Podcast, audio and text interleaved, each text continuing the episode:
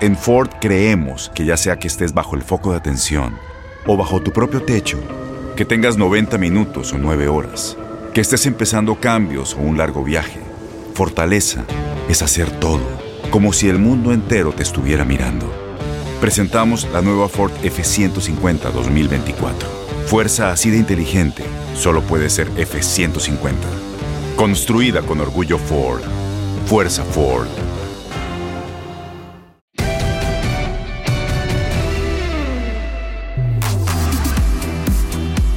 Episodio más de La Pelota al que sabe. Gracias, gracias a toda la gente que nos sigue y que pasa el tiempo, ya sea en su casa, en el coche, en algún viaje, qué sé yo, con nosotros aquí en La Pelota al que sabe.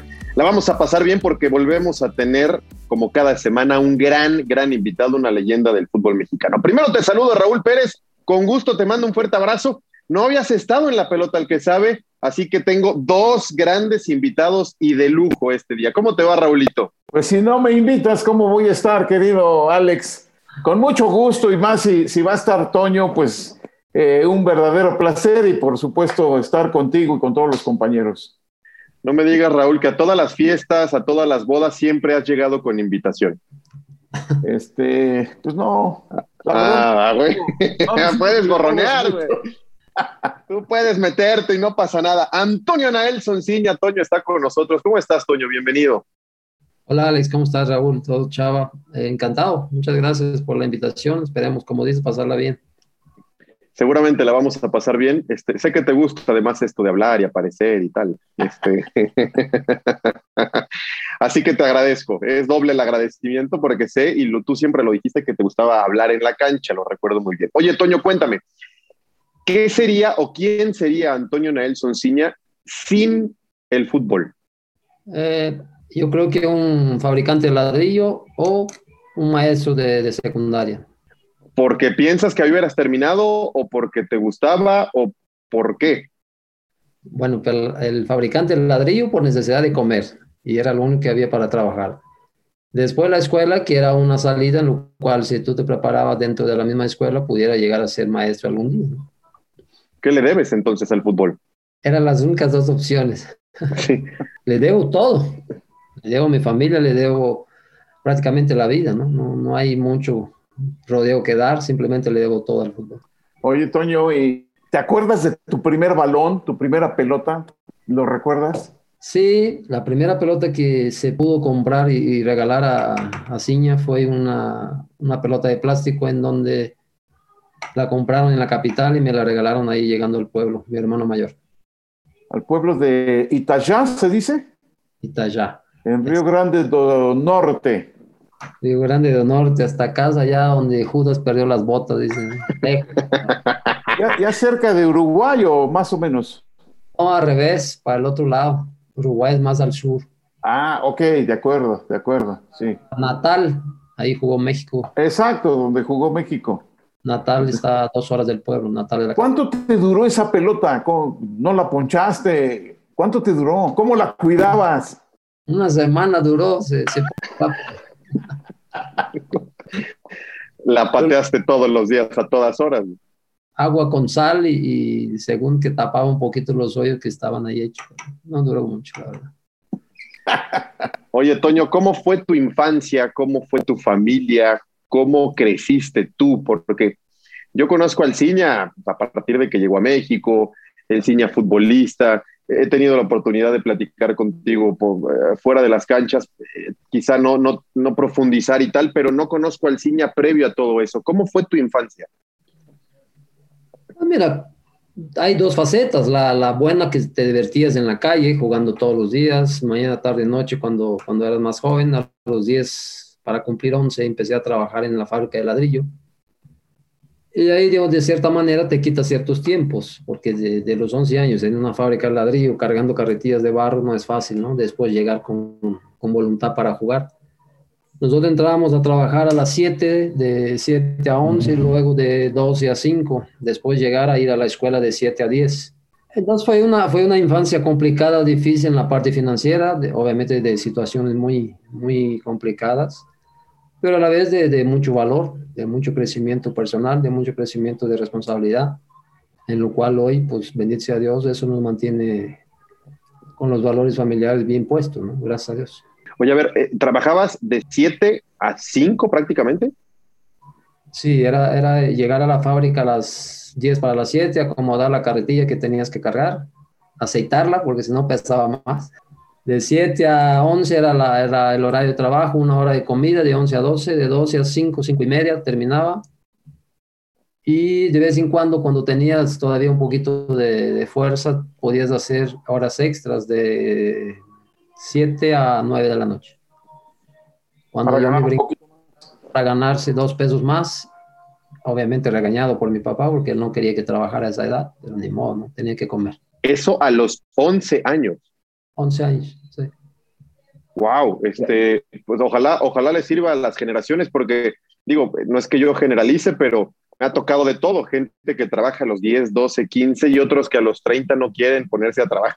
Entonces digo, nada más para que cada quien se ponga en perspectiva y le quede el saco que le quede, Raulín. No, claro, y, y- y eso, eso te da la, la- la idea de quién es Ciña, de, de por qué duró tantos años jugando al fútbol, porque él tenía ese sentido del trabajo, no solo del talento para jugar al fútbol, el sentido del trabajo. Trabajó toda su vida. Yo lo veía entrenar en el Toluca, yo lo veía cómo entrenaba y cómo los jóvenes eh, del Toluca pues, se sorprendían de la manera en que él en que él se preparaba físicamente. Pero bueno, volviendo un poco a esas épocas, Toño, este, ¿a qué hora jugabas fútbol? ¿Qué días jugabas fútbol? Porque, porque ese, ta- ese talento que tienes, es natural, pues también se tenía que venir eh, formando desde esas edades, a, a- a niveles amateurs y lo que quieras, ¿no? No, siempre, siempre encuentras horario para jugar al fútbol, siempre encontrabas, era en la noche o antes de acostarse, ya como a las 10, 11 de la noche, o fin, que terminaba el trabajo el sábado a mediodía hasta volver a empezar el lunes, ¿no? Jugabas tres, cuatro partidos amateur en el pueblo. Ya, bendito a Dios, a la edad de 13, 14 años ya, ya te pagaban con alguna situación de comida para llevar a casa y tu mamá, pues obviamente te recibía con una sonrisa o, o cualquier otra cosa que llevara, ¿no? Pero siempre encontrabas horario. Si fuera 5 o 10 minutos antes de entrar a la escuela, los fines de semana era seguro. Entonces, con los primos, con los hermanos, nosotros somos 10 hermanos en total, 5 hombres, lo cual todos, todos tenían cierta habilidad para jugar al fútbol. El mayor llegó a jugar profesional, pero siempre encontraba para jugar al fútbol, no importa dónde, un cuadrito, un- mientras hay una pelota, siempre hay. Siempre hay manera. Pero bueno, y luego ya más grandecito, ¿cómo te diste cuenta que tú tenías para jugar al fútbol y a lo mejor dejar de cargar ladrillos? Pues mira, en el pueblo en ese entonces era muy complicado las distancias, porque es un pueblo muy retirado de donde la zona, vamos a suponer que de visores para llevar a equipos profesionales era muy complicado en ese entonces. Pero dio la fortuna que cerquita de ahí a 20 minutos, eh, la presidencia municipal de una ciudad que se llama Ipanguazú crió un equipo para disputar el estatal. Como bien lo sabe, es conocido por todo el mundo. En Brasil, cada estado tiene su liga. Ujú. Entonces, ese equipo se formó y se puso a disputar el estatal de Río Grande del Norte a la edad de 15 años. Afortunadamente, en, en el escauteo que hicieron para complementar ese equipo, se llevaron a, a mi hermano mayor, a mí y otros tres primos del, del pueblo. Entonces, la mitad del equipo era del pueblo y era, era padre porque tenía mucho conocimiento del juego, lo que hacías amateur. Se trasladó a una cancha profesional. A los 16 años ya debuté en ese equipo y de ahí empezó la historia. Ya no quise regresar a la fábrica, ya, ya, ya era muy difícil regresar. Tuve muchas presiones. de, de güey regresas ya. que al final era un equipo que disputaba torneos de cuatro meses, cinco meses, de lo que dura el estatal. Después, los demás meses del año, si no tienes un equipo que dispute el nacional, entonces quedabas sin jugar. Entonces ahí, ahí viene la presión de, de, de la familia, ¿no? No puedes quedar tanto tiempo sin trabajar, tienes que volver a la fábrica. Y digo, yo ya no regreso a la fábrica. A ver cómo le hacemos para conseguir dinero, pero a la fábrica ya no. Ya, las manos están muy llenas de callos, le digo, ya no me da más. Y ya, afortunadamente, el equipo de la, de la capital, que curiosamente es igual que Toluca Rojo y Blanco, nada más que se llama América, tuvo la fortuna de llevarnos para allá y de ahí empezó la, la historia, ¿no? Pero empezó de esa manera, de un escauteo que hicieron. de ahí salimos y ya, bendito a Dios, estamos acá. Me, hubiera encantado, Raúl Toño, ver al Ciña de 15 años en ese torneo interno y, ver el escauteo. Y me, imagino lo que ya eras en, esa edad. Has vuelto, me imagino, al pueblo, este, no sé cuántas veces, pero la última vez ha sido recientemente o hace rato no, no puedes ir. No, ya ahora, primero de septiembre, cumple cuatro años que no voy. Fue el día que falleció mi mamá, ya no he ido más. ¿No has vuelto porque ya tienes poco nexo familiar ahí o se te ha complicado ir por trabajo y cosas y agenda y tal? No, yo creo que el tema de llegar y no ver a tu madre, eso te pega. Pues sí. Y he estado como, pues como adiando, como haciéndome ahora sí tarugo internamente para no irme pero ya pasaron cuatro años, entonces ya hay que pensar, como bien lo dices, dar una vuelta a ver, porque está toda mi familia prácticamente ahí. Acá viven dos hermanos, pero todos los demás están ahí. Oye, te tocó perder finales, te tocó ser eliminado en un mundial, te tocó tal, tal. Imagino que personalmente también golpes duros, pero ¿es el de perder a la madre es el más duro? ¿El día más difícil o la noticia más difícil, brava de tu vida? Sí, yo creo que perder familiares siempre es complicado, ¿no? Y yo he perdido tanto a mi mamá como a mi papá yo creo que no se compara, ¿no? Son noticias diferentes. El vivir temas de fútbol, temas de trabajo, no tiene nada que ver con, con equiparar con, con, una pérdida familiar. Y sobre todo si es tu madre o tu padre. Es, muy difícil. Si bien ellos se fueron de 80 años, los dos se pusieron de acuerdo. Uno dijo, yo me voy a los 80, yo también te sigo. Entonces, eh, vivieron bien, pero al final nadie está preparado para perder a, a tu padre, a tu madre. Eso es, es muy difícil. Pues sí, sí, sí que lo es, sin lugar a dudas. Oye, Toño, y y ya te fuiste, ya no regresaste a la fábrica y todo, y empezó la carrera y lo que sea, te viniste a México y todo esto. Este, ¿Cómo era tu trato con, qué, te decían tus papás cuando llegaste a México? Porque eh, llegaste al Saltillo. ¿Cómo llegas al Saltillo? ¿Cómo, les dices que te vas del país? Ya no solo te vas del, del pueblo, te vas del país. Que, y casa del carajo. Sí, sí, sí, sí, sí. ¿Cómo, cómo, cómo viviste eso con tu familia, con tus papás? para empezar, salir del pueblo ya fue un, un, problema porque ellos no creían que el fútbol pagaba, ¿no? Ellos no sabían que el fútbol profesional te podían dar un salario. Fue un convencimiento muy, muy difícil porque ellos decían que estaba loco, cómo iba a, primero a Sao Paulo, a la provincia de Sao Paulo, a un equipo llamado Río Branco, que es de ahí de donde ya yo me vengo a Saltillo, ¿no? Y después, cuando ya le dije que me iba a aventurar a venir a México, pues obviamente, como dices, estás loco, ¿a dónde vas? No, con nada, no, no te llevas ni dinero ni, ni, nada, ¿cómo vas a arriesgar tu vida? Además de arriesgar lo que pueda pasar de aquí para adelante, ¿no? Pues, el, el, arriesgar no es solamente arriesgar por un sueño futbolístico, es arriesgar por conseguir algo y por poder este, solventar, ¿no? Entonces, a Saltillo todo el mundo cree que Ciña vino arreglado, que todos, todo el mundo cree esa historia, ¿no? No, yo vine a probarme una semana. Okay. Y vine a una prueba. Saltillo estaba jugando la, la, liguilla, quedó fuera incluso con el Atlético Mexiquense, el que era la filial de Toluca. De Toluca. Yo llego una semana después de que lo eliminan. Esta semana empiezan a entrenar otra vez porque era diciembre y una semana de prueba ahí en Saltillo. Afortunadamente dicen que, que, podemos tener la continuidad por lo menos por seis meses, a ver qué pudiera pasar en esos seis meses y ya después ver si pudiera ser un contrato un poquito más amplio. Pero fue una, una, una semana importante porque era, era o te quedas o, o, el sueño se va agua abajo, no solamente el sueño de, de, jugar al fútbol, sino el sueño de poder mantener a tu familia. Pero ¿Y en Saltillo dónde, dónde vivías? ¿Dónde, ¿Dónde estabas? Eh, primero llegué a Monterrey, eh, me quedé ahí una semana en una concentración que se llama El Cerrito, que era de Monterrey, esperando ahí una semana sin hacer nada, salvo que salía yo a entrenar solo. Y después de una semana me dijeron que tenía que ir a Saltillo, porque en ese entonces hubo ahí, el entrenador en ese entonces en Monterrey era Tomás Boy, 90 y, finales de 97. Entonces, no, pues llévenlo a Saltillo a ver si allá apruebo, si sirve, porque aquí pues no.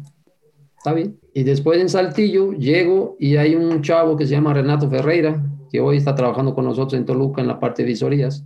Ese chavo me recibe, brasileño, en su casa. Él era soltero, me invita, ¿sabes qué? ¿Para qué te vas a algún cuarto de, de pensión o algo? Quédate en mi casa, si las cosas salen bien, igual y podemos dividir la renta, ¿no? Porque pues, obviamente en primera A los sueldos no son sueldos tan altos y cualquier ayuda es buena. Pues, bueno, uno agradecido, nos quedamos una semana, afortunadamente nos aprobaron. En ese entonces estaba Jorge Iván Torrá, después Pepe Treviño con Ricardo Escamilla, toda esa gente de Monterrey que estaba en ese entonces, aprueban. bueno, contento, contento porque nos firmaron, en vez de, de seis meses, me firmaron un año, prestado por el equipo de, se llamaba Río Branco, de Brasil. Y al término de un año, pues me llevaron al Monterrey. Pepe Treviño se va a Monterrey y por falta de dinero, por falta de lo que quiere Monterrey. Fue la época que tuvieron ahí un problemón con el que era el dueño. Y yo creo que pues, fue la bendición, ¿no? Porque si tuviera dinero no hubieran llevado a nadie Saltillo, hubieran traído jugadores de otro. Y bueno, jugué un torneo en Monterrey que estaba Mohamed en ese entonces ahí jugando todavía. Y nos fue bien en, en la parte que me corresponde, ¿no? El Monterrey estaba peleando el descenso, afortunadamente no, no descendió. Y bueno, lo demás es lo que todos conocen.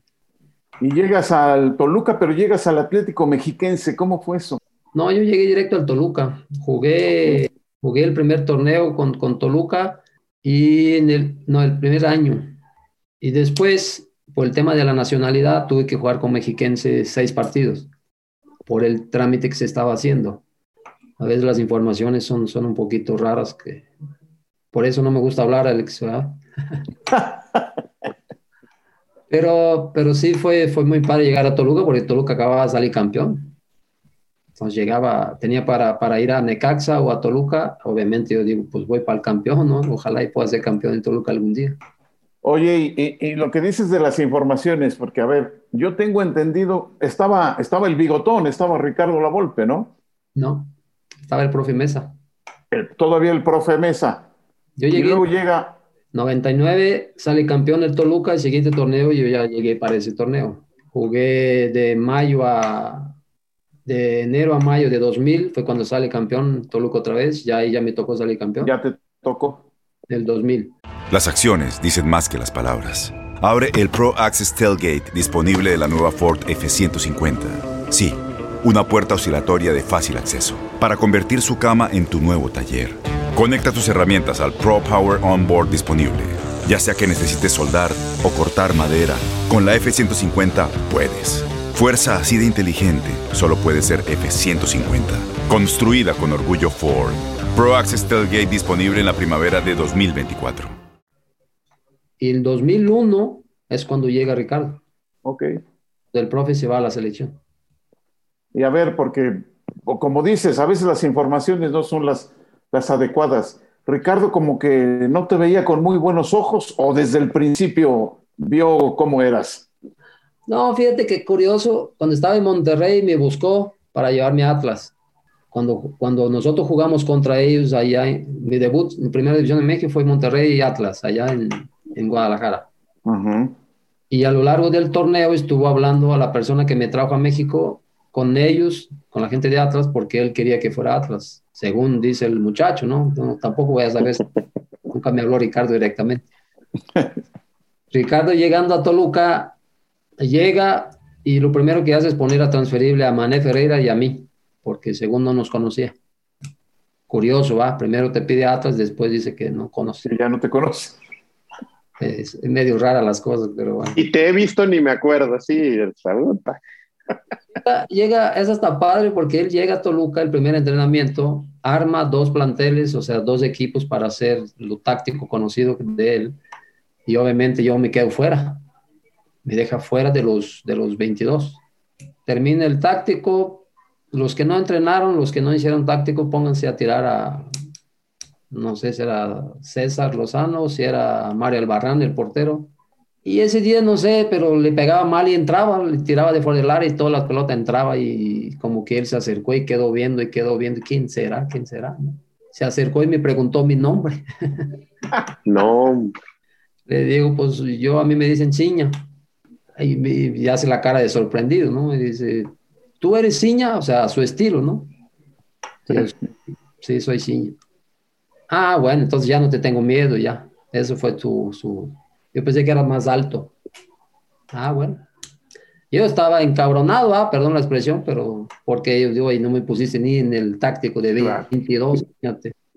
Y ahorita vienes a bromear, cabrón. Eh, al otro día estaba en el cuadro titular. ¡Ta madre! Ah, sí. Ya nada, no, ¿qué pasó? No sé qué pasó, pero al otro día fue lo primero que buscó, ¿dónde está Ciña? Ah, acá, con el titular. Y ya, con Ricardo encontramos la, regularidad en algunos juegos, después tuvimos un bajón, me acerqué a él, pregunté qué era lo que tenía que hacer para ser un jugador más rentable, un jugador que le sirviera a él y al club. Y ya él me explicó lo que quería y afortunadamente lo entendimos y con la ayuda de mucha gente del club, jugadores excepcionales que había en ese entonces. Y lo demás es historia, ¿no? Lo demás es todo lo que ya conocen. 2002 para acá, bendito a Dios, fue un creciente en, la carrera. Y de ahí al Mundial, mi Alex. De ahí al Mundial. Sí, terminas jugando un mundial con México. A ver, este, de la golpe no me extraña nada. Este, no me extraña nada, es una realidad, te digo, porque me ha tocado entrevistarlo, me ha tocado de también en los medios de comunicación y sé también que cuando no, este, convence, confunde y te bromea y tal, ¿no? Cuando ve que, ah, cabrón, ya se le complicó la cosa, entonces viene la broma, la conozco bien. Este, a ver, pero eh, eh, el tema del, del mundial, al final me imagino que aquel niño del que nos hablabas jamás imaginó o le pasaba a jugar un mundial y si lo hacía pues, sería con Brasil. ¿Qué sientes o qué parte de tu carrera es jugar un mundial con México, estar, hacer goles, trascender? Eh, y te acuerdas muy bien en un momento en donde en México especulábamos y jugábamos y, debatíamos mucho sobre el tema de los naturalizados. Sí, hay un montón de, hay un montón de historias en, en esa parte porque Empezando por nadie quería mucho a los nacionalizados, ¿no? Eso es un hecho. Pero volviendo a la primera parte que comentas de, de, los sueños de jugar un mundial, yo creo que cualquier niño sueña, pero en ese caso era diferente porque uno nació en Brasil, quisiera jugar con la playa de Brasil en aquel entonces, ¿no? Cuando estabas en Brasil. Acá en México pasó algo muy, muy importante porque al llegar a México, cuando se me da la oportunidad de, jugar en Saltillo, cuando me da la oportunidad de seguir mi carrera acá y ver que realmente era un sueño realizado jugar profesionalmente, a pesar de que ya había debutado en Brasil, a pesar de que había tenido un recorrido. Pero en México realmente es donde me he formado, es donde he hecho mi carrera. En Brasil solo fue el principio, solo fue el inicio, algunas bases que, que, me dieron, pero lo demás todo lo aprendí acá en México, ¿no? Y después me caso, me caso muy rápido acá en México, a los 24 años ya estaba casado. Y empezó a surgir, obviamente, la inquietud de, de, regresar o no a Brasil. Obviamente, yo digo, yo no a Brasil no regreso, salvo que a ver a mi familia. Yo jamás regreso a Brasil, a vivir, ¿no? Salvo que el de arriba nos lleve ya con los piecitos por delante, no sé cómo, pero acá nos quedamos. ¿Por qué no volvías a Brasil? ¿Por lo que te había dado México, por tu carrera, por lo que habías vivido en Brasil? Porque siento que acá es donde realmente eh, me dieron la oportunidad de ser quien soy hoy, de, ser un futbolista en toda la extensión de la palabra. ¿Por qué digo eso? Porque el futbolista hoy cree que es dos horas, ¿no? Trabajar dos horas y, y hasta ahí. El futbolista es de todos los días, es todas las horas. Y eso México me enseñó, mi esposa me enseñó, mi familia mexicana me enseñó. Y hablar es muy fácil, decir, ah, este está diciendo eso por quedar bien, a mí me da igual, ustedes me conocen, hablar, quedar bien, no me gusta quedar bien con nadie quedo bien con quien tengo que quedar bien y con el de arriba y ya. Tomé la decisión de que ya no regresaría a Brasil y en ese entonces empezamos a hacer los trámites de nacionalidad. En ese entonces no se podía jugar como nacional en la liga. Al final de cuentas se cambió eso, no sé cómo se cambió, por qué se cambió y ya se pudo jugar como nacional. Aún con el pasaporte mexicano, dices. No se podía jugar como mexicano. es, cierto. Yo seguí en el Toluca como extranjero hasta después de un año que tenía el pasaporte ya mexicano fue cuando la liga dio el permiso para que pudiera registrarse como mexicano. Después, con, con Ricardo, el trabajo de, de, día a día, el de conocimiento de la persona y de todo eso, del preparado físico, que tenía una gran relación y que trabajamos incluso extras después para poder ser un jugador destacado, destacado, dio la posibilidad de que Ricardo pensara en llevarnos a la selección y me preguntó, obviamente, antes de llamarme, ¿no? No me iba a llamar nomás así de, de sopetón. Y mi respuesta no, no, no fue para nada titubeante. En lo que me preguntó le dije que sí. Obviamente corríamos, como bien lo dice Alex, con el desorden ese que teníamos de nacionalidades. Ya había estado, este, creo que Caballero había estado. Y, Eh, yo no sabía dónde me estaba metiendo, la verdad, hasta después que ya estuve y empezó el bombardeo en la prensa, yo digo, ¿dónde me metí, no? Pero fíjate que bendito a Dios, dentro del seno de la, de la selección el trato fue excepcional, la gente me, se portó de maravilla conmigo, incluso ya después de algunas actuaciones, ya yo nunca me sentí rechazado ni dentro ni fuera de la selección. Entonces eso me ayudó bastante porque lo, lo importante era que tú estuvieras bien donde estuvieras y el trato era, era magnífico a mi persona y a mi trabajo. Entonces eso, eso me ayudó muchísimo, pero jamás pensaría en un momento de, de, 15 años, de 14 años, que iba a jugar un mundial por la selección de México. Eso es una mentira. Si yo digo hoy en día, estoy, soy un peor de los hipócritas. Oye, Toño, yo, yo a la fecha eh, escucho a mucha gente, incluso los que están o estaban o siempre van a estar en contra del tema de naturalizados, siempre o casi todos decían, es que en México deberían de llegar naturalizados que marquen diferencia, y siempre te ponen como excepción. Por ejemplo, tendrían que ser como Ciña, como que tú rompiste un poco con eso y la gente y la prensa y la afición te terminó por aceptar, por cobijar y te vieron como un mexicano más en ese mundial. Siento que tú o para con, con tu persona no marcaron una diferencia, pero cuando empieza todo ese bombardeo, ¿te sentiste encabronado, te frustraste, dijiste ya no, este, en algún momento sí te cuestionaste la decisión que habías tomado por todo lo que se escuchaba, todo lo que leías, etcétera, etcétera? Mira, para empezar, agradecimiento siempre, ¿no? Por todo lo que he escuchado sobre, sobre, mi trabajo y mi persona. Eso es, es, invaluable todo lo que he vivido acá en México. Por eso digo que de acá no me iría ya, a menos que Dios me lleve, ¿no? Nosotros somos, somos gente de, como dice Raúl, de trabajo desde siempre y lo único que contestaba, si buscamos entrevistas, uno trabaja y que el trabajo hable por nosotros, no somos mucho de hablar, como bien lo comentábamos al principio, pero, pero sí hubo momentos en donde preguntábamos a nosotros mismos, mi esposa y yo no teníamos hijos en ese entonces, decíamos, ¿cuál es la necesidad ¿no? de estar aguantando ciertas gentes, no todo, algunas gentes que sí eran muy, pero muy incisivos en, en, en esa cuestión de comparaciones, que por qué él, por qué el otro, yo no soy el entrenador, si lo lleva el problema de él, si lleva en ese entonces al Bofo, a Cuauhtémoc, que había muchas comparaciones, ¿no? Si sirve, no sirve, todo ese tema. Al final y cuenta el, el talento y el fútbol no están peleados, se puede jugar juntos en cualquier lado siempre y cuando el entrenador lo decida, no, no uno va a decidir. Que uno, lo que pide uno hoy en Toluca, ¿no? Que la gente se dedique a lo suyo cada quien. No, no podemos estar pensando en lo que dicen los demás si no estoy haciendo lo mío bien. Pero sí, sí hubo muchos momentos de, de pensar en, claudicar. Al final de cuentas, como decía mi papá y mi mamá, pues la gente que es de trabajo no claudica. Y como yo me sentía bien dentro del seno del equipo, de la selección, me trataban de maravilla todos los que, que me llegó a tocar ahí, pues eso me fortalecía cada que estaba en la selección. Y el grupo mismo decía, no haga caso de lo que dicen allá afuera. A mí me da igual, yo no veo televisión ni leo periódicos, es lo mismo. No, no, no afectaba mucho, afectaba sí a veces el, el, el, tema de que de la familia, ¿no? Que de repente tanto mi esposa como obviamente mi, mi suegro en paz descanse, leía cosas, ellos conocen a la persona y obviamente se ponían un poquito pues triste esta situación de la cual nosotros no la buscamos. Simple y sencillamente te hicieron una invitación y la invitación fue aceptada de corazón, no, no por, porque quiero fluir o que quiero aparecer en las teles porque soy seleccionado, ¿no? Simplemente por trabajar y que el trabajo te llevó a estar ahí, no es porque nosotros estuvimos pidiendo o como sabemos de muchas historias que mejor ni hablemos, ¿no? ¿Cómo funciona? Y la, la gran diferencia, Alex, seguro fue que, eh, que Ciña eh, se naturalizó porque quiso, porque se casó con una mexicana, porque él ya se sentía mexicano, y luego vino lo del llamado de la selección. Es muy diferente cuando se busca nacionalizarse para jugar un mundial o para jugar con la selección. Ahí ya cambia un poquito el concepto, que también es válido, ¿no? Todo se vale. En esta vida, mientras sea legal, todo se vale. Pero creo que, que, que Ciña fue más aceptado por eso, porque él, él ya era mexicano, él ya era mexicano, y, y, aunque no lo hubieran llamado a la selección, él ya era mexicano y ya se consideraba mexicano. No sé si me equivoco, Toño. No, nosotros hicimos la nacionalidad por un tema familiar a principio. Después, obviamente, quiero o no, el ya poder jugar como mexicano era, era una cierta ventaja.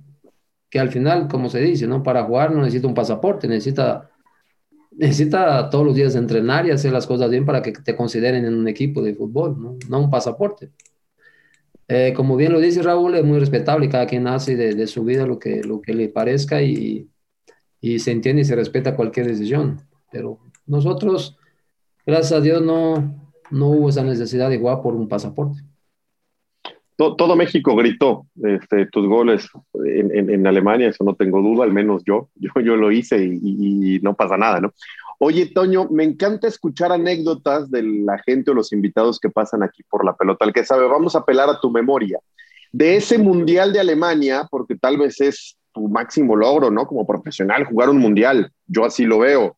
Sé que para otros no, porque hoy las generaciones están ahí muy convulsas, ¿no? Que lo personal, lo profesional, a qué le damos prioridad, pero estoy seguro que para ti lo fue. ¿Tienes alguna anécdota que se pueda contar de aquel mundial, el día previo, la noche previa al debut contra Irán, este, lo que viste en el vestidor tras la eliminación con Argentina, este, qué les dijo la Volpe en alguna charla que recuerdes? ¿Tienes en la memoria alguna anécdota padre, interesante que a lo mejor no hayamos sabido, no conozcamos y que nos puedas compartir. Sí, hay, debe de haber un montón. Ahora acordarse de algunas es el problema. Hay, hay una que, que, fue justo el día de mi cumpleaños, que estábamos previo a, viajar a Alemania, estábamos en Francia. Y ese día justo era el cumpleaños de, de otra persona, que en paz descanse, el Jimmy Goldsmith. No sé si él cumplía el mismo día que yo, pero ese día lo estaban festejando a él en la cancha. Y no sé si alguien se acordó o alguien dijo, ¿no? Pues el de Ciña también es, ¿no? Por si no se acordaban. Total, salimos, es, una, es algo que me acuerdo mucho porque es un señorón, en paz descanse, hizo mucho por el fútbol, a pesar de no ser mexicano.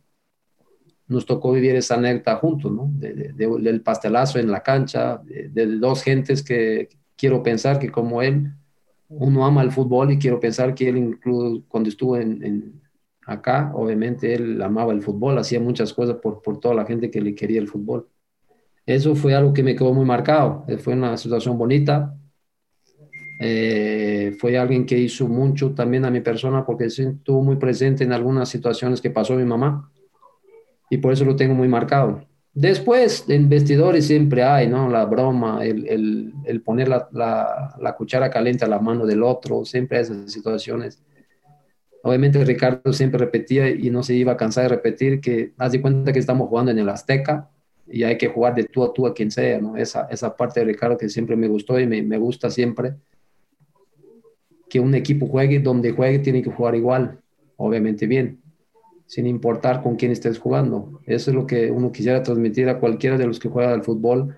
El jugar de local o jugar de visitante, eso para mí es, es, simplemente un cambio de, escenario, pero al final es una cancha con una pelota en donde si tú estás bien preparado, tú puedes dar pelea a quien sea, si están bien metidos dentro de lo que te corresponde, ¿no? ¿Por qué digo eso? Porque esas son partes de las palabras que usaba Ricardo siempre en una charla.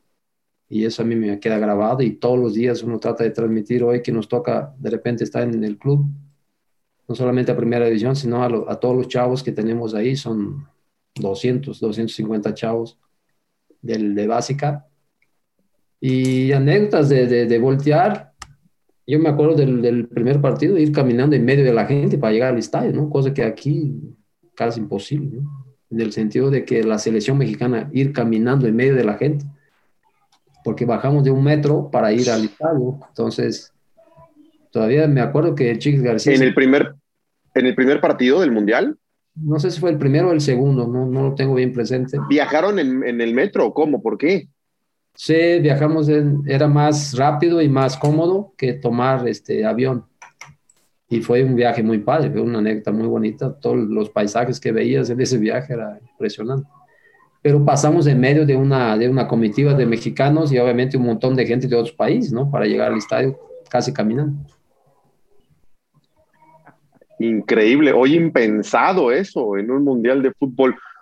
Oye, ¿qué viste y qué escuchaste, si es que escuchaste algo, en el vestidor después de esa eliminación con Argentina? Este, no sé si alguien hablaba, alguien dijo algo, o era un silencio absoluto, un velorio ahí. Sí, siempre pasa el tema de, de la tristeza, ¿no? De, de, la impotencia, muchos gritos de impotencia, muchas malas palabras, como decimos acá, de, de, mentadas.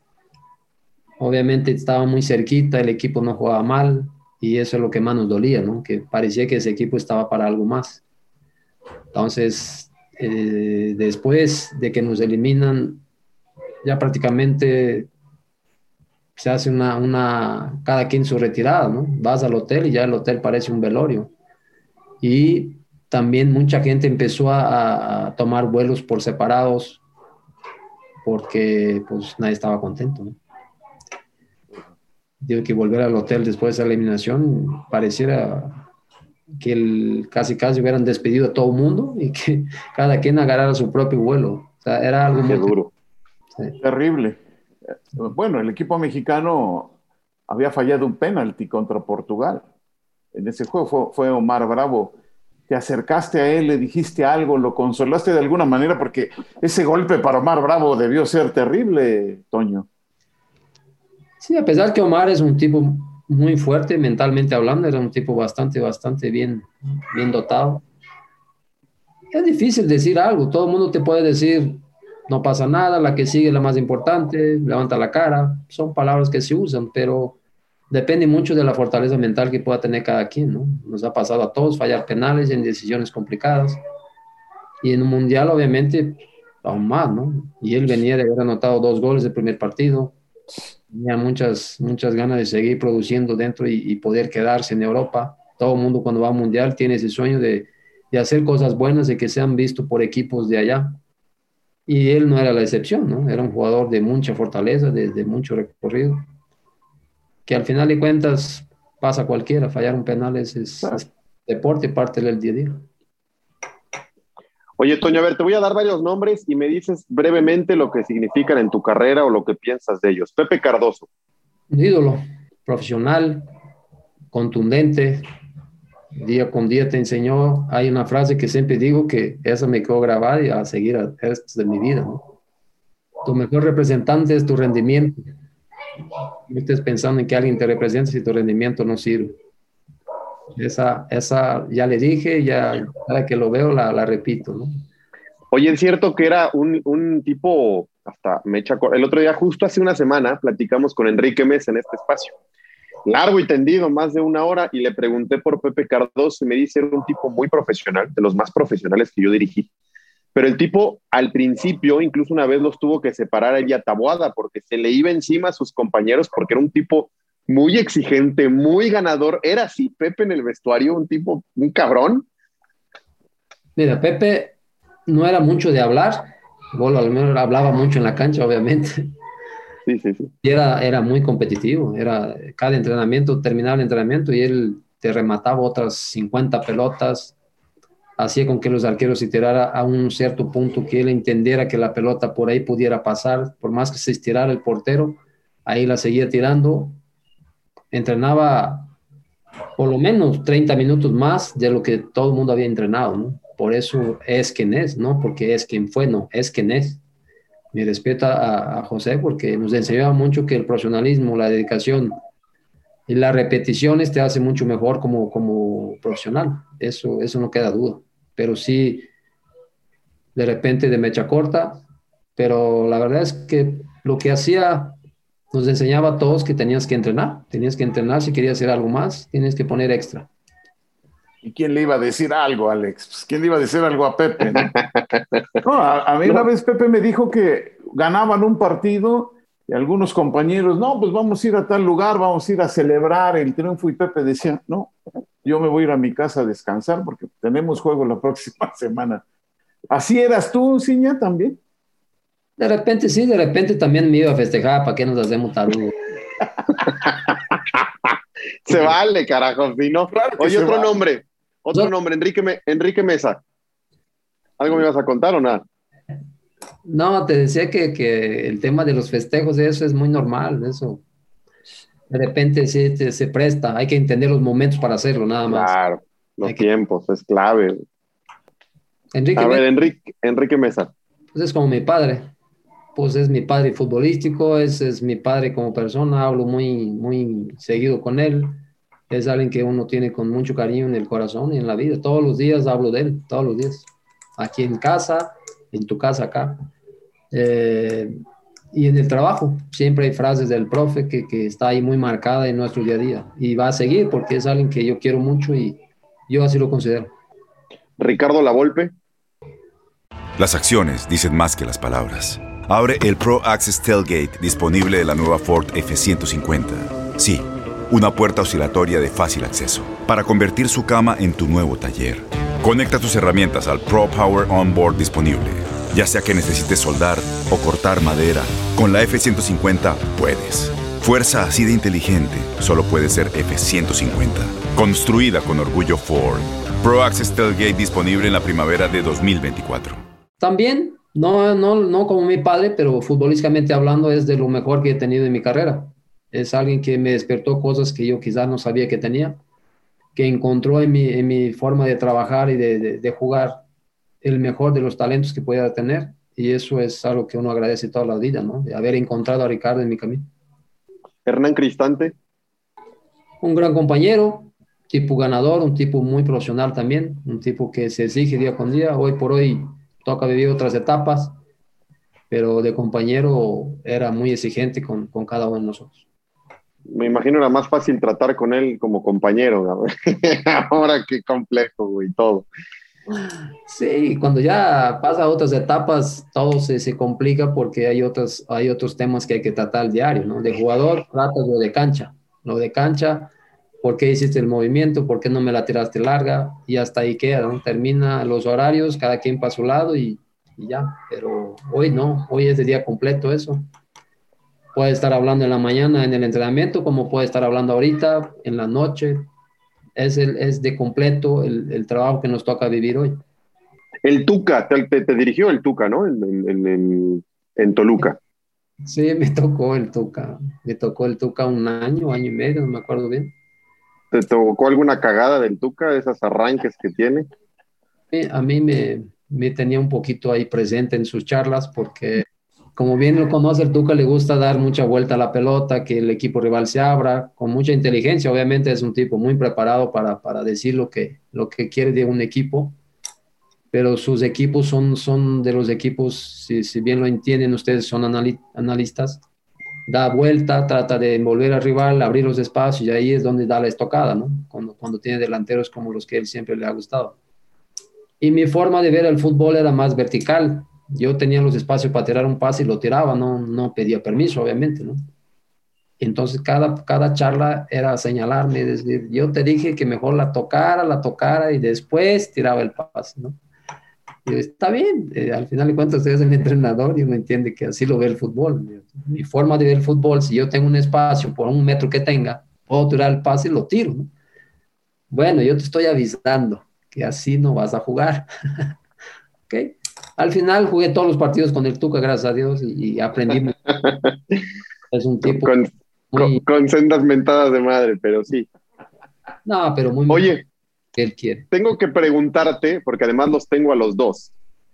Raúl lo narró, tú fuiste parte y, y importantísima. Ese gol contra América, este.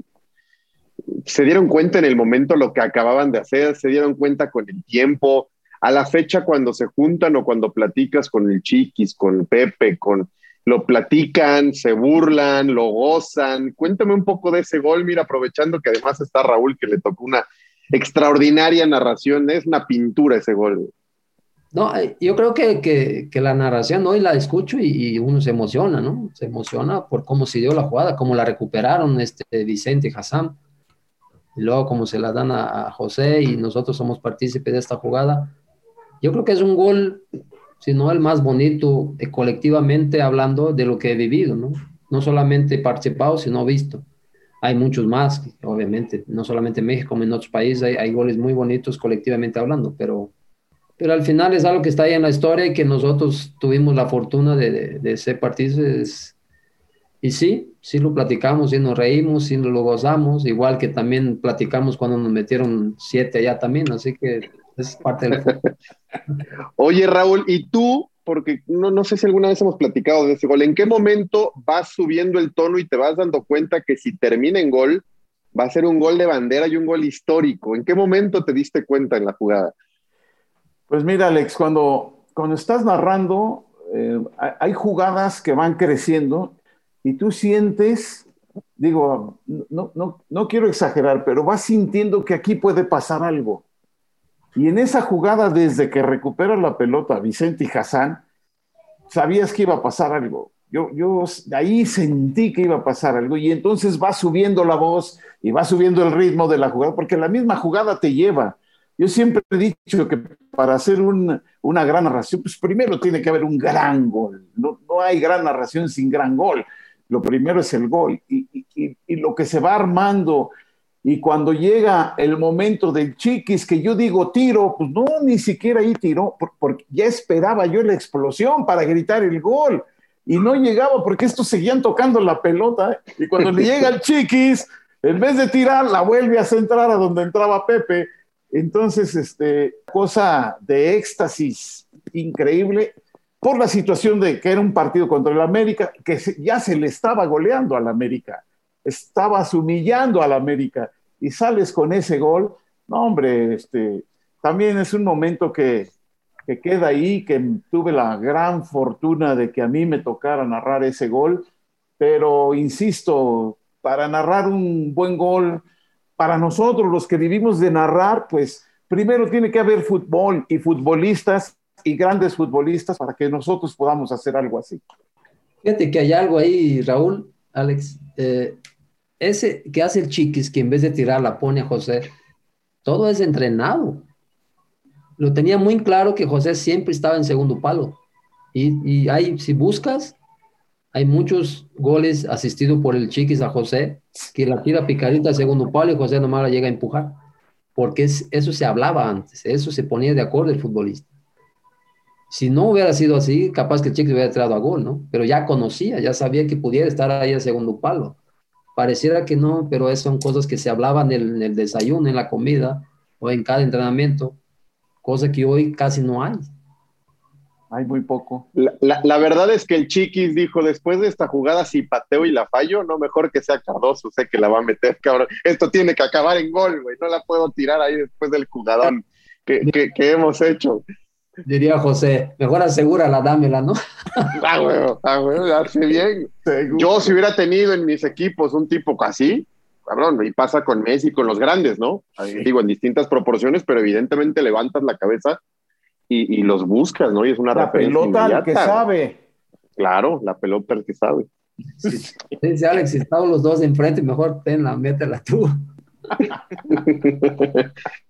Oye, lo que decías del Tuca me queda muy claro porque a mí me tocó estar o reportear, ir a muchos partidos del Toluca, este, y te vi jugar y sí, esa pelota entre líneas tuya, la recuerdo muy bien, era un sello tuyo y también ese enganche corto que hacías, te cansaste de romper cinturas y caderas, qué ojete, güey. Este, presentabas la pelota y la jalabas así cortita, pobres contenciones te soñaban, güey. Apenas vino el doctor Echavarría hablando de rodillas, ¿no? Hablando de recortes. ¿Cómo está la rodilla? Digo, está un poquito maltratada. hay que hacer una vez para poder hacer recortes, si no, no hay manera esta pieza. Oye, Ciña, me quedan dos cositas. A ver, te pregunté por varios personajes, varias personas. ¿Qué significa el Toluca para ti? Ahora te pregunto por el equipo, por la institución y hasta por la ciudad. Toluca es mi vida. Así de sencillo. Si lo vamos a, a redondear, es mi vida. Acá fue donde las cosas fluyeron, acá es donde construí una familia, a pesar que mi esposa es de Saltillo tuve un paso rápido por Querétaro, pero al final de cuentas Toluca es la sangre. Toluca es no solamente por el color rojo, sino por todo lo que vivimos acá, por las experiencias, por las oportunidades de vida que me dio ese club. Como todos los días agradece a Dios. Yo tenía cierto pendiente porque no me había ido con esos colores tan bien allá en Brasil, rojo y blanco, como que no, no era. Y ojalá ya casi a la decepción y gracias a Dios sí. Entonces hoy, hoy uno anda con la playera del Toluca porque ahora por el trabajo uno de repente va con la playa de concentración. Y es, siempre es un orgullo, ¿no? Toluca para mí es, no hay otra palabra más que decir que es mi vida. El, problema del rojo y blanco en Brasil era el nombre del equipo, güey. Ahí estaba el problema. América, no, no probes. Oye, y la última, antes de meternos a un verdadero y falso. Ya con todo este recorrido que nos contaste desde tu infancia hasta Toluca, lo que eres hoy y tal, si pudieras viajar en el tiempo y ver a ese niño de 10, 11 años que cargaba ladrillos en una carretilla aceitada, ¿qué le dirías? Ya sabiendo lo que va a pasar y sabiendo el desenlace final, ¿qué le dirías a ese niño? Pues felicidades, no claudicaste. Ah, incluso en la familia me dijeron que no tenía que seguir y tuve que, que decirles que no, que sí iba a seguir. Y lo único que pudiera decir es que qué bueno que, que seguiste creyendo en tu sueño, que seguiste creyendo en tu trabajo, en tu talento y que también seguiste respetando a tus padres. Eso es lo que le diría. Qué maravilla, habla, habla mucho de tu persona, un tipo íntegro, Toño. Verdadero y falso, a ver, si Raúl tiene algunas que las vaya pensando. La primera mía, está fácil. ¿Es más difícil ser director deportivo o directivo que futbolista en la cancha? ¿Verdadero o falso? Verdaderísimo. Qué sinceridad, güey, te costó trabajo. no, de maravilla. A ver. A ver. ¿Tienes otra? Sí. Pues las voy, las vamos plasmando. Si tú tienes una, Raúl, vela tirando. Ahí va, a ver. Eh. Ya, ya lo hablamos, pero bueno. ¿Tú te naturalizaste mexicano, Toño, para jugar un mundial? ¿Verdadero o falso? Falso. ¿Te naturalizaste por qué? Por decisión familiar, nada más. Después vienen las bajas de, de, ser nacionalizado, pero la nacionalidad no llegó por, por jugar. Correcto. El mejor futbolista o delantero al que viste en una cancha, que tú estabas presente, evidentemente, fue Pepe Cardoso, ¿verdadero o falso? Verdadero. Además del Toluca, jugaste en Monterrey y jugaste en el Querétaro, ¿verdadero o falso? Verdadero. Primera en Querétaro todavía. En primera división. En primera división. Te tocó compartir con Ronaldinho, ¿cierto? Sí, sí, estuvimos. ¿Qué, qué tal esa experiencia? No, inolvidable, es un tipazo. Es, es así como lo ves de, de, sonriente, así es de humilde, así es de, de persona. Diferente, obviamente, nos tocó la etapa en donde ya no era o no quería prácticamente ya ser el jugador profesional, entrenar, hacer las cosas como se debe, pero mis respetos, mis respetos como profesional y como persona. Te voy a contar algo que yo tengo con Ronaldinho que tú no tienes. Un día en un partido amateur ya de exhibición de la Champions, vino a México, nos invitaron, ahí voy, este, y estaba en el equipo rival. Y pues estábamos en la chacota y tal, pero de repente le dan la pelota en medio campo, error mío, voy a presionar y encararlo me ha tirado un túnel tan bonito, güey. Me ha tirado un caño precioso. me midió, lo sentí, me la tira, abro las piernas, y además te la tiraba y se reía, sí, güey. Sí, eso sí.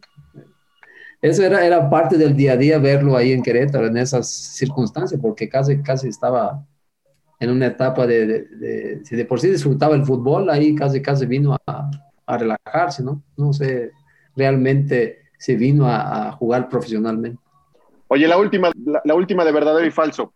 Este, Toluca va a echar al campeón el domingo, verdadero o falso. Verdadero.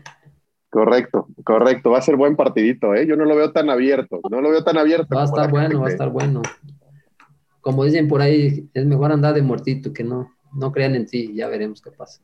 Calladito, calladito. Y el otro día lo platicamos con Canelo en el programa, justo el lunes, Santiago y nos decía, eh, me imagino un partido mucho como contra el América, en donde León va a querer atacar y vamos nosotros a tener muchos espacios y ahí podemos ser muy peligrosos, se le puede prestar muy bien el partidito. Sí, si vamos a hablar del partido, tienes que partir de un orden, ¿no? Si es un equipo ordenado, un equipo que quiere trabajar realmente el partido, puede ser que Toluca puede dar esa sorpresa, pero si no encontramos ese orden, ese equilibrio dentro de, de las líneas, León es un equipo que trata muy bien la pelota, entonces va a encontrar esos espacios. Y lo último, Toño, esta es una dinámica rapidísima. Contestas rapidísimo. A ver, este, tu mejor gol, ¿lo tienes claro? El del Mundial, cabeza. De cabeza, además, hazme el favor. ¿Cuántos goles, mejor... ¿cuántos goles metiste de cabeza, Toño? Yo no creo que más de tres, ¿eh? y en el Pero te guardaste uno para el Mundial. ¿Eh? Yo solamente acuerdo el del Mundial y uno contra Necaxa acá. O, o, así otro, otro que lo tenga claro, ¿no? No. Nada más, dos. Venga, Alex. Oye, este, tu mejor técnico. ¿Solamente tiene que ser uno? Eh, el, el, uno, ¿con quién te quedarías por lo que te enseñó, por lo que fue? Ah, el profe Mesa y obviamente, como le dije hace, un momento, Ricardo, ¿no? Son los dos que uno tiene ahí. ¿Un amigo que te haya dado el fútbol? ¿Dos, tres, quizás? Hay muchos, pero hoy por hoy, eh, Israel López, Carlitos Morales, y hay un montón. Eh, yo pudiera mencionar, a Dios, tengo gente buena a mi lado y, y pudiera dar muchos más nombres, Diego de la Torre, Edgar Hernández, que hoy está en Necaxa, y así vamos, ¿no? William da Silva, un tipazo. Y así podemos decir muchos. Yo creo que vamos a olvidar de muchos, obviamente, si voy mencionando, pero todos saben y nos conocen, saben perfectamente en dónde están y en qué lugar está en el corazón de cada uno. ¿Un directivo del Toluca cuando fuiste o en tu etapa de jugador? En mi etapa de jugador. Lebrija era el, casi todo, con el, el, directivo, ¿no? Era el que tomaba las decisiones, es el que me dijo que hay dos pesos y si quieres no te vas, es el que me dijo que, que estaba contento, que ya me iban a comprar la carta, es el que te regañaba, es el que te aplaudía, tenía las dos facetas. A mí me parece que era un tipo bastante, bastante inteligente y positivo dentro de lo que hacía. Y la última, aquel partido contra Boca en la bombonera, ¿qué calificación le pones a Ciña? La playera que traía. El 10. Me parece que, era, que fue un partido de todos, no solamente de, de parte de uno, fue un partido completo que si tú analizas bien el primer tiempo sí nos costó bastante, los primeros minutos. Después el equipo encontró el equilibrio, pero partiendo de un todo fue un, partido equilibrado y donde todos tenían la espinita clavada. Habíamos perdido acá contra Tigres en casa. Había un montón de situaciones alrededor del, del plantel que no estaba. Y ganar a Boca en su estadio, cosa que jamás alguien de aquí ha hecho, fue algo inolvidable. Es inolvidable para nosotros. Hoy acá los argentinos que pasan por acá de repente vienen y te, te recuerdan ese, ese juego. Es, padre, es bonito. Recuerdo muy bien la narración, ¿te acuerdas Raúl? Este, de los argentinos. Ciña, siempre Ciña, este de dónde salió, quién es este Ciña, me las volviste locos. No, no, no. Impresionó de una manera gratísima, pues así como jugaba eh, Toño, que, que, pues como conclusión yo diría que eh, no basta el talento para triunfar en el fútbol, el trabajo es muy, muy importante y, la prueba viviente es Toño Naelson Ciña, Alex. Correcto. Toño, eh, nos has regalado una hora maravillosa, espero que te la hayas pasado bien, espero que te haya servido incluso para recordar orígenes, que siempre es lindo, este, de dónde vengo, cómo fue el, el sacrificio, el esfuerzo, el trabajo para llegar a donde estás y esperemos que haya mucho éxito con un equipo al que seguramente adoras, quieres y, le deseas y tratas de trabajar en el día a día para que le vaya lo mejor posible hoy y en el futuro cercano. No, la pasé muy bien y agradecido. La verdad es que es, por eso digo que ese tipo de entrevistas o charlas es muy placentera. Y si es en vivo, aún mejor, porque capaz sale más cosas. Pero agradecido con ustedes, agradecido con, con todo lo que he vivido acá. Ustedes saben perfectamente de cómo es uno, no es mucho de andar apareciendo, pero entiende uno perfectamente que es el trabajo de cada uno de ustedes en la parte de, analistas, de, buscar el, obviamente la información. Y uno siempre está dispuesto, siempre y cuando las cosas sean de una manera correcta y, dentro de lo profesional que, que siempre son ustedes, ¿no? Pero lo que uno puede decir de repente es que no es que no quiera hablar, simplemente a veces te absorben otras cosas y dentro de lo que te toca hacer hoy no es para hablar, no, simplemente el que tiene que hablar es futbolista, nosotros somos los que hacemos el trabajo atrás. Y no, si no me gustaba de jugador, menos hoy, ¿no? Pero siento que se, se haga las cosas como lo hizo Claudita, como puede hacer el mismo Raúl y tú, Alex. Encantado la vida, no hay problema. Estás más que invitado, mi querido Alex. A ustedes, gracias, señor. Te mando un fuerte abrazo. ¿eh? Abrazo, Toño. Gracias, Toño. Raúl, muchas gracias, mi Alex. Un placer compartir contigo, verdadero periodista uno nomás aquí de comparsa. Muchas gracias, Alex. La pasamos re bien con Antonio Naelson Ciña, una histórica, una leyenda y que seguirá, que seguirá labrando su nombre en el fútbol mexicano ahora en, en otra oficina, en otra área, pero esperemos sea igual de exitosa. Gracias a todos por habernos escuchado. Nos escuchamos la próxima semana con otro episodio de La Pelota al que sabe. Que les vaya muy, muy bien. Chao.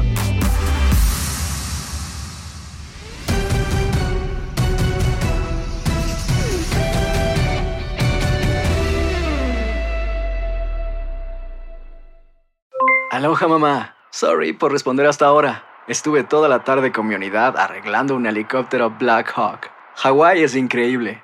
Luego te cuento más. Te quiero. Be All You Can Be, visitando goarmy.com diagonal español.